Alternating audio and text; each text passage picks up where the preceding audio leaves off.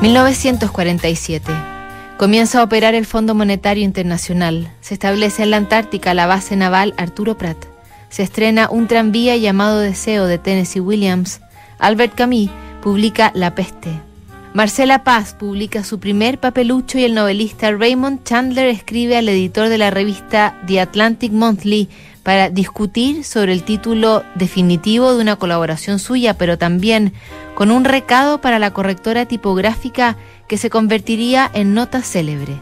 Por cierto, le ruego que transmita mis cumplidos a él o la purista que lee sus pruebas de imprenta y le diga que suelo escribir en una especie de jerga deslavazada, más o menos parecida a como hablan los camareros suizos, y que si me da por partir un infinitivo, maldita sea, lo parto para que quede partido y que se interrumpo la terciopelada suavidad de mi sintaxis más o menos culta con unas cuantas palabras repentinas de cotorreo vernáculo de bar, lo hago con los ojos bien abiertos y la mente relajada pero atenta.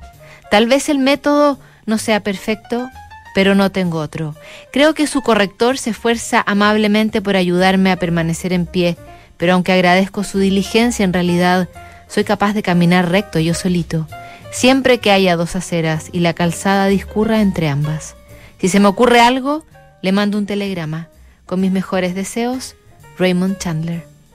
El editor entregó el recado a quien correspondía, Margaret Much, quien escribió a Chandler a propósito de su queja, y él le respondió maravillosamente con un poema que entre otras cosas dice, versos para una dama con el infinitivo intacto.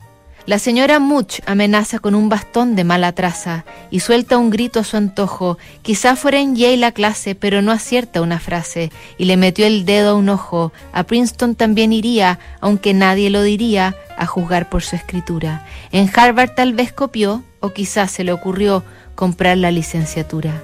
Juntar palabras y pensamientos sería un aburrimiento sin un cóctel que tomar.